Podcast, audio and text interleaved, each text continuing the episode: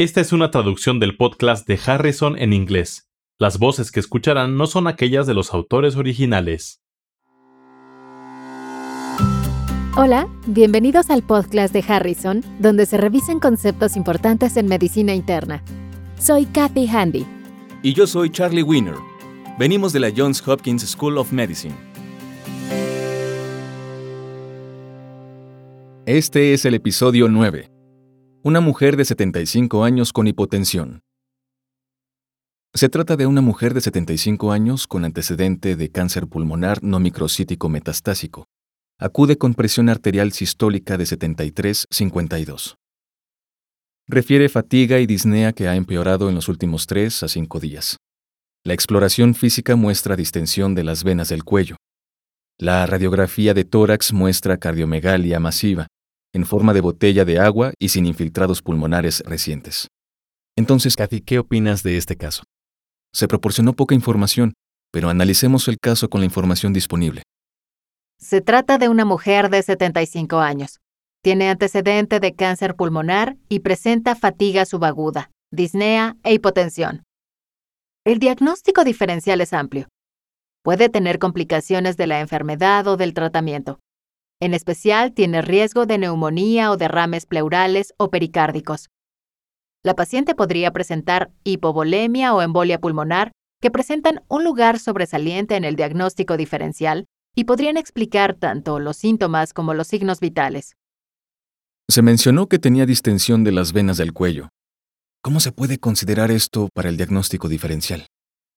Esto indica que la paciente tiene aumento en las presiones de las cavidades derechas del corazón. Y supongo que los ruidos pulmonares son normales, porque no se mencionaron en la presentación del cuadro clínico. Sin embargo, los estudios de imagen ayudarían a reducir el diagnóstico diferencial. El principal hallazgo es que ella tiene cardiomegalia masiva en forma de botella de agua que corresponde con la descripción clásica de la silueta cardíaca en la radiografía de tórax de un paciente con derrame pericárdico.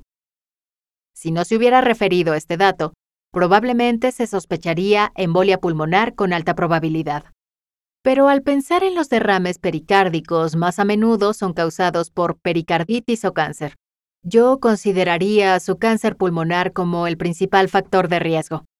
Por lo que, en este caso, Sospecho que tiene un derrame pericárdico maligno que causa taponamiento cardíaco. ¿Cuál de los siguientes datos clínicos se encontrarán con mayor facilidad en la exploración física? La opción A es disminución de la presión arterial sistólica con inspiración de más de 10 milímetros de mercurio. La opción B es ausencia de disminución de la presión venosa yugular con la inspiración. La opción C es un soplo diastólico tardío con un chasquido de apertura. La opción D es pulso estrecho y tardío. Y la opción E es un trazo descendente rápido de la presión venosa yugular. Los hallazgos clásicos en el taponamiento cardíaco se conocen como la triada de Beck. En primer lugar, la hipotensión que presenta esta paciente se debe a disminución en el llenado ventricular y disminución del gasto cardíaco. En segundo lugar, ruidos cardíacos amortiguados o ausentes. Esta opción no se ofreció en las respuestas pero ocurre por la presencia de líquido entre el corazón y la pared torácica. Y, en tercer lugar, la distensión venosa yugular que se refirió en esta paciente. Otro hallazgo en el taponamiento cardíaco que podría detectarse al lado de la cama es el pulso paradójico. Esto ocurre cuando hay una reducción mayor de lo esperado en la presión arterial sistémica durante la inspiración. La disminución prevista durante la inspiración es de menos de 10 milímetros de mercurio. Pero en el taponamiento, debido a la exagerada dependencia intraventricular, se produce una mayor disminución de la presión arterial sistémica con la inspiración y puede ser de hasta 15 milímetros o más de mercurio. Así que, en este caso, la respuesta es A. Disminución de la presión arterial sistólica con la inspiración de más de 10 milímetros, otro hallazgo clásico en el taponamiento es el trazo electrocardiográfico. Puede observarse alternancia eléctrica y variación en la amplitud del complejo QRS de un latido al siguiente. Las otras opciones que se enumeran en la pregunta no son correctas. ¿En qué casos se encuentran esas manifestaciones clínicas? La opción B, es la ausencia de disminución de la presión venosa yugular con la inspiración, que se conoce como signo de Kussmaul.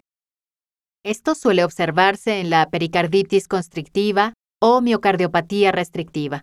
Ocurre por falta de distensión del ventrículo izquierdo. La opción C, el soplo diastólico tardío con un chasquido de apertura, es el soplo clásico de la estenosis mitral. La opción D es pulso estrecho y tardío. Es una manifestación de las etapas avanzadas de la estenosis aórtica grave. Por último, la opción E, trazo descendente rápido de la presión venosa yugular, es lo contrario de lo que ocurre en el taponamiento cardíaco. En el taponamiento se obtendría un llenado más lento del ventrículo, lo que mostraría un descenso lento o ausente del trazo de la presión venosa. De acuerdo. ¿Podríamos comentar cuál sería el tratamiento de esta paciente? La paciente tiene hipotensión, por lo que se requiere la hospitalización en la unidad de cuidados intensivos para la realización urgente de un ecocardiograma para confirmar el diagnóstico. Más tarde, la realización de pericardiocentesis, que se utilizaría para extraer líquido y normalizar el estado hemodinámico. Una vez estabilizada, habría más tiempo para analizar un plan terapéutico. Así que el punto relevante en este caso es que la paciente presentaba derrame pericárdico, probablemente de origen maligno. Para obtener mayor información sobre este tema, consulte Harrison Principios de Medicina Interna, edición 21, capítulo 270. Enfermedad pericárdica.